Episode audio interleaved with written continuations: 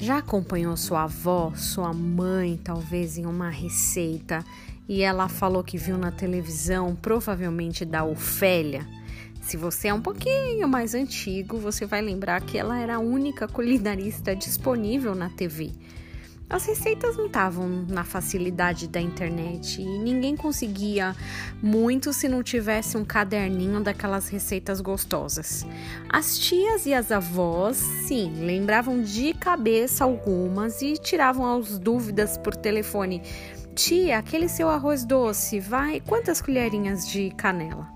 Agora, a receita na internet mesmo, todos os modelos, ingredientes, a forma de substituir, até ovo pode ser substituído em algumas receitas com outros ingredientes. Isso que é upgrade. A Ofélia era muito boa, mas ela não era acessível para todo mundo. A dona internet, pelo contrário, trouxe muito mais receita para mais gente. Qualquer um agora pode tentar fazer alguma coisa. Jesus também revolucionou o mundo das receitas. Ele tornou as receitas acessíveis. Não essa de comida, mas a receita de servir, de se achegar a Deus. Antes, a lei exigia mais do que o humano era capaz de alcançar.